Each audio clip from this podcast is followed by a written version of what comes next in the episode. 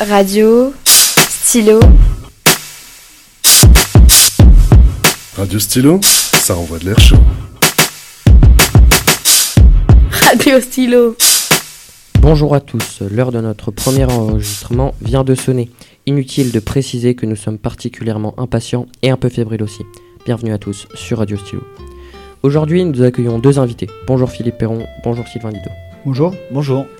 Je vais laisser la parole à Karl pour une petite biographie de Philippe et Sylvain. Merci Léo. Bonjour Philippe Perron, vous êtes originaire de Quimperlé et journaliste à la tête de la rédaction Ouest France depuis 2003. Nous vous souhaitons la bienvenue. Bonjour Sylvain Didot, vous êt entraîneur au stade Briochin, mais avant, pour, mais avant votre blessure au genou, vous avez été joueur pro à Brest puis à Toulouse. Nous vous souhaitons la bienvenue. Bonjour. Merci Karl pour, euh, cette, pour ces deux petites biographies. Radio Stylo est né il y a quelques semaines à peine et nous vous remercions infiniment d'être présent aujourd'hui avec nous et surtout de nous aider à concrétiser notre projet. Et puis cela ne se voit pas à la radio, mais nous avons même réussi à mettre en place un vrai studio. Pas mal, non? Pas mal. Pas mal. Euh, je vous souhaite donc une excellente émission à tous sur Radio Stylo. Je vais maintenant laisser la parole à Karl pour une petite interview Retour vers le futur. Merci Léo. Alors, afin de nous mettre et- de vous mettre dans le bain, voici une petite interview Retour vers le futur. Car comme nous, vous avez été des collégiens. Question croisée donc, essayez de répondre le plus vite possible.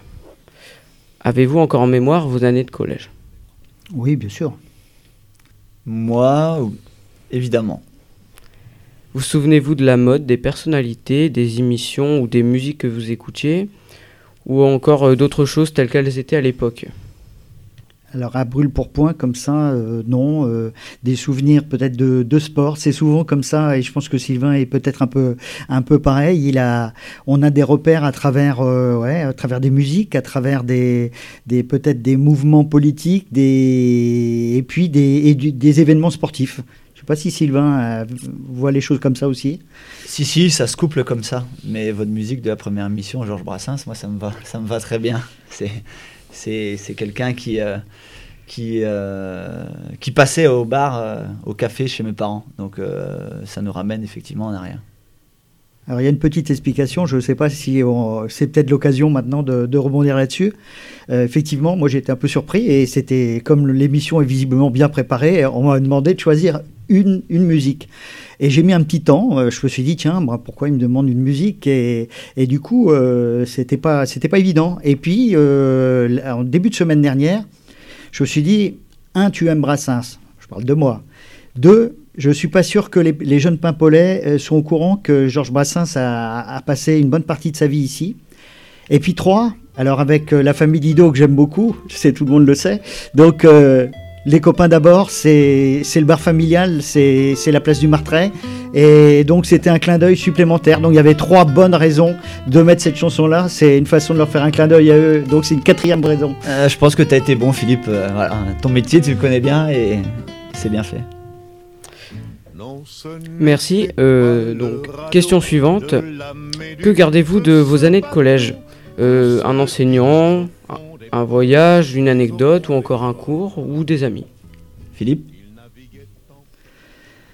On garde toujours beaucoup de choses. C'est difficile de répondre euh, à des questions euh, que- qui sont assez ouvertes en fait euh, et, et qu'on découvre. hein. Donc, euh, euh, qu'est-ce qu'on garde? On garde, on garde des visages, on garde des, des souvenirs, on garde des moments forts de de, de, de- temps passé en- dans un établissement. Euh, pour ma part, c'était plutôt difficile. euh, enfin bon, ça c'est un peu compliqué. Après, encore au collège, ça ça se passait pas trop trop mal, mais euh, mais c'est vrai que ça s'est compliqué. euh, et on, on garde le souvenir de, de, de profs euh, qui, qui euh, où ont su donner envie, où on n'a pas su, et puis euh, où su s'adapter aussi à ce qu'on était. Voilà, c'est des, choses comme ça. hein. Non, non, moi de mon côté, bien évidemment, je, garde beaucoup de, souvenirs en mémoire, que ce soit les, copains qui sont des amis maintenant, euh, des profs, oui, euh, les efforts que ces, profs ont fait pour, nous aussi, pour nous faire, euh, pour nous faire, apprendre, pour nous faire découvrir ce qu'était euh, qu'était l'école. Mais pour moi, c'est aussi des, des, des, grandes parties de, de, de, de des matchs des matchs euh, pendant, pendant, les, pendant les pauses, pendant les récré, j'en ai, un grand souvenir. C'est aussi pour ça, je pense que euh, j'ai perdu un petit peu de temps à l'école à un moment donné. Merci Philippe, merci Sylvain. Dernière question donc, petit exercice de mémoire. À cette époque, vous imaginiez-vous quelquefois à votre âge d'aujourd'hui Êtes-vous tel que vous l'imaginiez? Bonne question. Euh, non, non, pas du tout. J'essaye de m'arrêter à la journée suivante, voire au, week-end suivant pour moi en ce moment. Euh, après, je pense que je ne m'étais pas projeté du tout aussi loin euh, quand j'étais jeune. En fait, la question, c'est est-ce que vous réalisez vos rêves? Euh, Ou est-ce que vous, vous, imaginez le parcours que vous avez accompli, le parcours que vous pensiez faire C'est difficile, encore une fois, à dire comme ça en, très peu de temps, mais, mais on a moi, personnellement, euh, en, école primaire, je réécrivais les feuilletons que je voyais à la télé euh, euh, avant d'aller à l'école.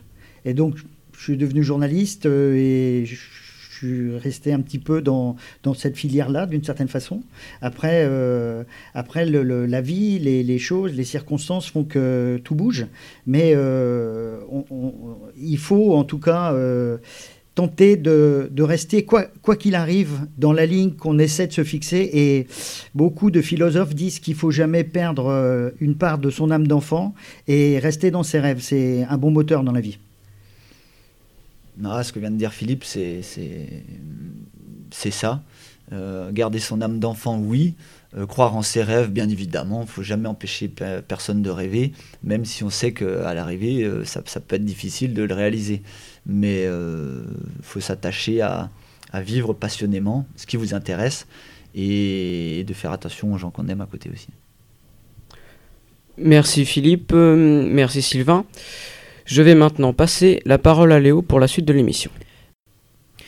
Merci Karl pour cette interview Retour vers le futur. Merci Sylvain et merci Philippe pour ces réponses très intéressantes. Je vais maintenant passer la parole à Tanguy pour une interview de Philippe Perron. C'est à toi Tanguy.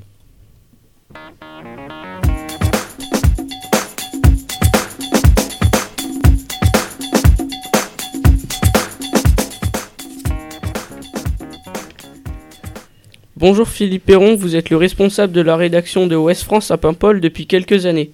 On sait que vous êtes très actif auprès des jeunes, car nous vous avons déjà croisé au collège, notamment pour les classes presse. Dans quelques jours, du 20 au 25 mars, la semaine de la presse et des, médias dans l'école va commencer. Pourquoi cette semaine est-elle importante à vos yeux? Je crois que vous l'avez dit, euh, j'aime bien. Euh, il y a des gens qui, quand j'avais votre âge, se sont sans doute tournés vers moi et qui m'ont transmis des choses. Et je, pense que à mon tour, c'est normal de les transmettre des choses. Alors il s'avère que c'est vrai que c'est la semaine de la presse, donc c'est une semaine qui, amène naturellement un journaliste à revenir vers les écoles. Moi, je, personnellement, j'attends pas la semaine de la presse pour aller dans les écoles. Ça fait longtemps que je le fais. Mais euh, en tout cas, ce que je voulais dire, c'est que la, semaine de la presse, pour moi, c'est la transmission, c'est la transmission bah, d'un métier, d'une manière de faire, et euh, c'est une transmission sociale, c'est-à-dire que euh, au travers de, ce qu'on est nous euh, dans nos métiers respectifs. Alors c'est la semaine de la presse, mais ça ça pourrait être la semaine de la boulangerie, ça pourrait être la semaine de. Ça a peu d'importance. L'important c'est que les gens qui sont en fonction adultes se disent tiens il faut qu'on transmette une partie de notre savoir et puis de notre parcours à des jeunes qui arrivent derrière, qui eux-mêmes peut-être transmettront. Voilà. Donc la semaine de la presse, oui. Après, euh, pour parler plus plus journalistiquement, euh, euh, bah, c'est expliquer toute l'importance de la presse en France, notamment, et toute l'importance de comment dirais-je de la du, pluralisme des journaux et, et des différents courants journalistiques. La semaine de la presse et des médias dans l'école a un thème. D'où vient l'info? Pouvez-vous nous le dire? D'où elle vient cette info? Bah, L'info, euh, encore une fois, c'est cette semaine de, de, la presse, il y a un thème national qui est, qui est, qui est choisi. Alors, euh, euh, l'an dernier, c'était autour de, je, je, vais, dire des, des, bêtises, on a travaillé quand même sept fois dessus, sept, sept heures complètes avec un groupe de troisième. c'était sur les, les, mais alors moi, moi j'ai une spécificité, c'est que j'oublie très vite parce que je suis dans le journal du lendemain euh, très très vite et c'est très loin déjà pour moi. Donc le climat, on avait travaillé sur le climat et, en fait toutes ces spécificités, c'est retombé euh, notamment sur euh, sur Paimpol. C'était intéressant. Là cette année, c'est plus sur la santé. Euh, c'est un peu un peu différent, mais en tout cas on avait on avait fait un vrai beau boulot l'année dernière sur le sur le climat et avec une classe de troisième. D'accord.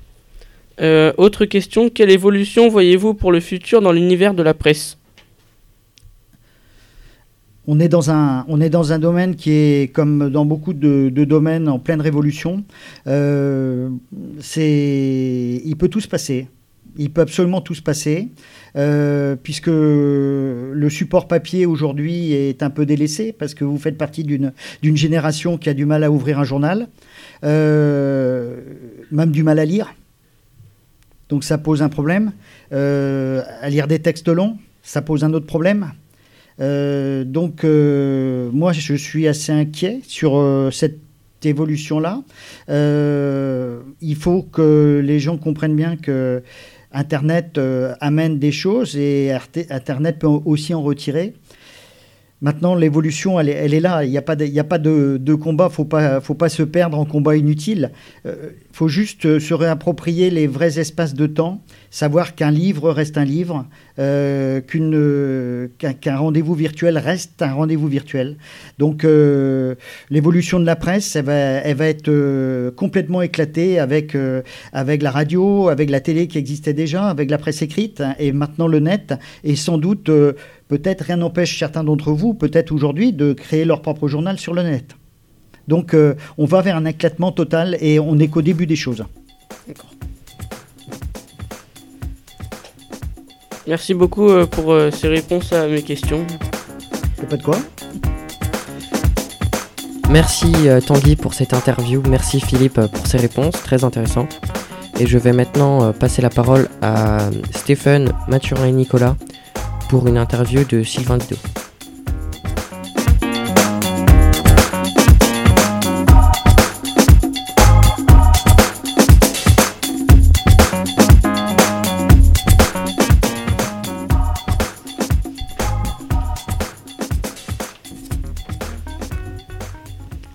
Bonjour à vous, merci encore d'avoir bien voulu venir nous, nous rencontrer. Nous avons quelques questions à vous poser sur votre vie et surtout sur votre sport. Est-ce que vous avez la vie que vous souhaitiez avoir quand vous étiez jeune?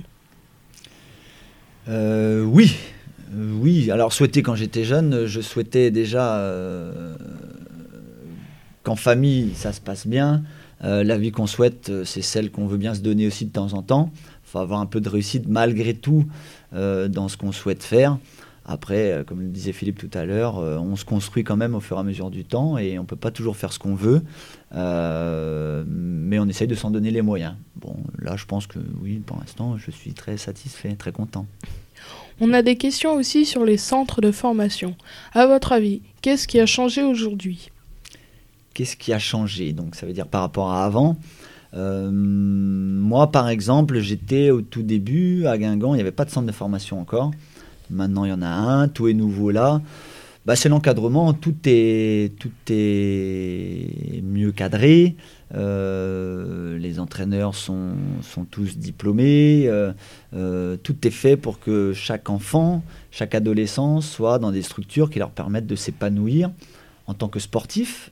Mais surtout, ce qui a changé, c'est en tant que futur homme aussi. Avant, on s'attachait trop peu, à, par exemple, à l'école. Euh, on se rend compte maintenant que c'est euh, un joueur ne peut intégrer son information que si ça se passe correctement euh, au niveau de l'école. Donc c'est la base, elle est quand même là. On devient peut-être un bon footballeur, mais sans une qualité euh, au niveau de, de l'instruction et de l'école, ça ça passe plus quoi. C'est c'est plus possible. Ça, ça a beaucoup changé. C'est très très bien. Est-ce que vous avez aussi une définition de ce qu'est un bon entraîneur? Un bon entraîneur, euh, j'ai jamais réfléchi totalement, euh, mais je pense à la volée comme ça, alors un bon entraîneur, bien évidemment, certains vont penser c'est celui qui fait gagner, mais euh, euh, un bon entraîneur doit être capable de, faire évoluer son joueur en tant qu'athlète, en tant que sportif, mais aussi en tant qu'homme, comme je le disais. Il faut s'attacher à, à, la vie du joueur pour le rendre meilleur en tant qu'homme, pour le rendre meilleur en tant que, sportif aussi. L'entraîneur qui réussit à avoir un groupe qui le suit de cette façon-là, euh, pour moi, c'est déjà un bon entraîneur. Et on peut être, ça peut être, un, bon entraîneur en première division, comme un bon entraîneur en, deuxième division de district aussi. Tout le monde s'attache euh, à rendre les gens euh, meilleurs. Le 20 octobre 2006, vous avez eu une grosse blessure à la jambe qui a nécessité une intervention chirurgicale. Comment avez-vous vécu cette période douloureuse? Euh, difficilement, bien évidemment, parce que ça arrive jamais au bon moment. Dans le football, ça arrive très souvent. Euh, chez tous les sportifs, d'ailleurs, euh, le fait de beaucoup s'entraîner, on dit que le sport du haut niveau faire du sport, c'est bien, du sport de haut niveau, c'est traumatisant et c'est limite pas très très bon quand ça dure trop longtemps, surtout pour, euh, pour la suite euh, de sa vie. Mais non, non, difficilement bien sûr, puisqu'en plus c'était une très grosse blessure qui, qui m'handicape toujours un petit peu, qui qui j'ai quand même rejoué derrière, mais avec plus avec les mêmes capacités euh, que j'ai eues. J'étais, j'étais au, sommet de ma forme à ce moment-là. Mais c'est comme ça, ça fait partie du jeu, faut pas regretter. Euh, ça, ça, voilà, on a poussé le corps trop loin, il a dit stop, et puis euh, bon, quand c'est quand c'est quand c'est grave, euh, on est tout, on est toujours déçu, mais on fait tout pour s'en pour s'en remettre. Et puis c'est pas la santé qui est atteinte, c'est un genou. Donc à l'arrivée, c'est tout ce que je dis comme tout à l'heure, à l'arrivée, c'est quand même pas très très grave. Comment entraînez-vous votre équipe? Comment je l'entraîne?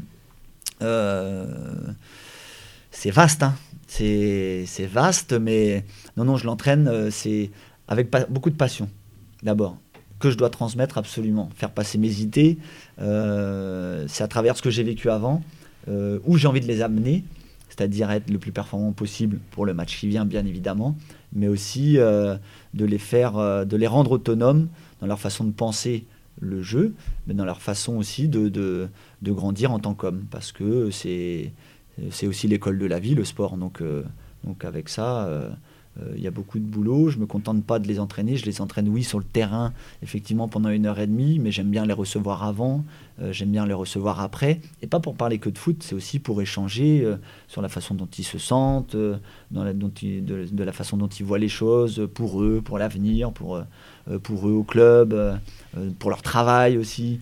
Donc tout ça euh, voilà, on peut dire que c'est aussi ça l'entraînement pour moi. Vous avez eu vous avez eu quand même une très grande carrière. Quel effet ça vous fait d'abandonner votre carrière de joueur et pourquoi avez-vous abandonné pour être entraîneur? J'ai pas abandonné. Euh, c'était le moment. C'était le moment. Grande carrière, c'est un grand mot aussi. C'est quoi une grande carrière? C'est quoi une petite carrière? Euh, On peut toujours comparer, mais moi je suis très satisfait de la mienne. Voilà, je me suis donné les moyens, je pense, de faire le maximum ou de tout faire pour atteindre le maximum. Donc, hum, qu'on soit à un niveau très très haut ou euh, on peut être très satisfait de jouer euh, à Paimpol, ce qui est un bon niveau aussi, si on se, donne les moyens de se dire je pense que je suis à mon maximum. voilà pour la carrière.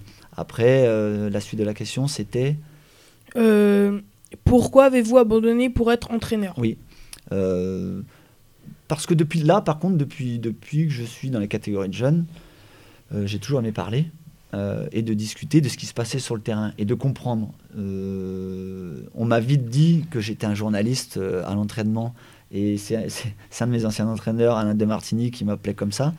Euh, le journaliste arrête de causer. Donc, euh, j'aimais bien commenter, comprendre, donc ce qui fait que je parlais beaucoup. Et je me suis rendu compte que, euh, ben, rapidement, j'aimais bien transmettre aussi.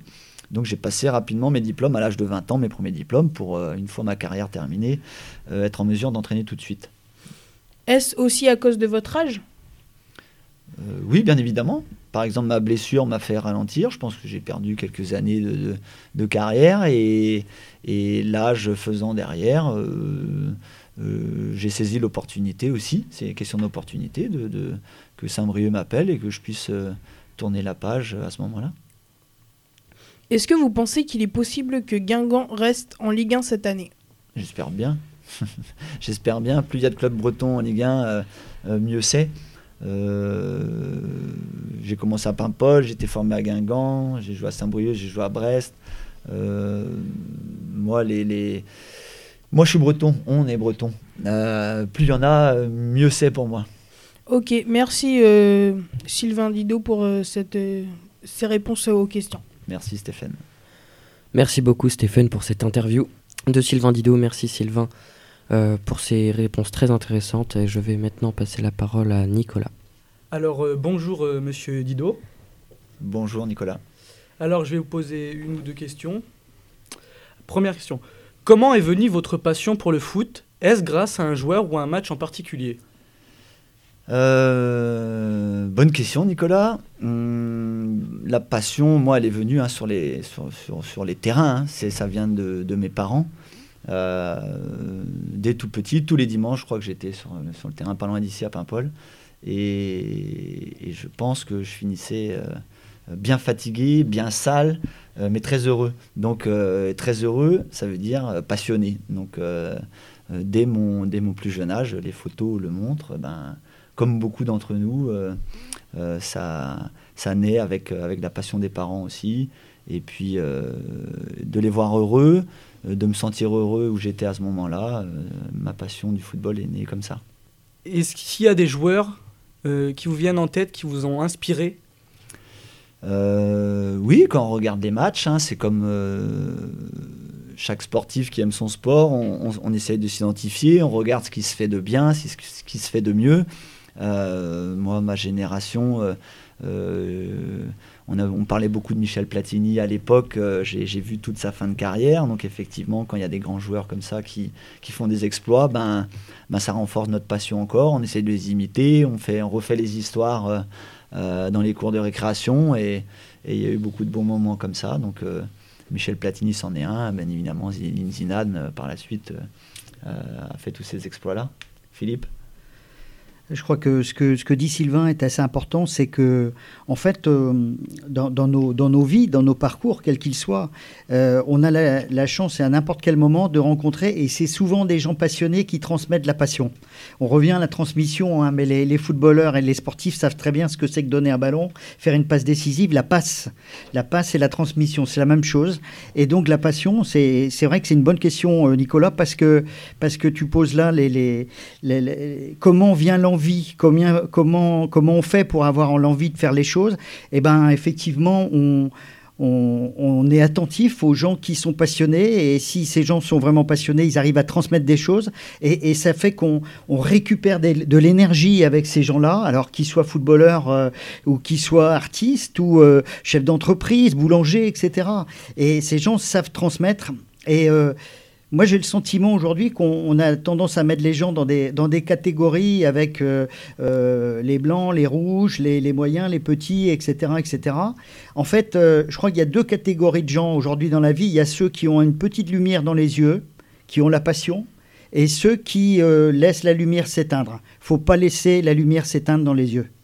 Aucun d'entre vous, surtout pas quand on est au début de sa vie et qu'on a, il y a plein de choses à faire. Et donc c'est ça, la, la passion, euh, c'est d'avoir euh, une petite lumière et vaut mieux avoir une petite lumière que l'obscurité totale.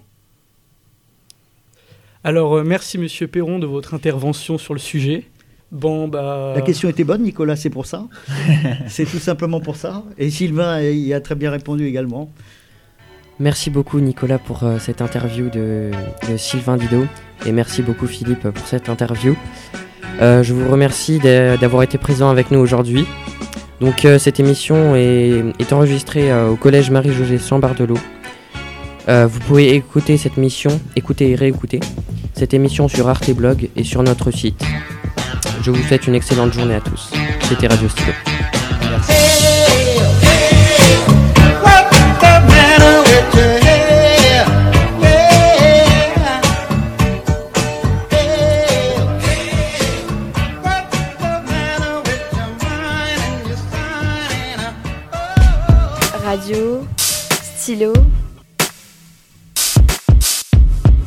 Radio Stylo, ça envoie de l'air chaud. Radio Stylo.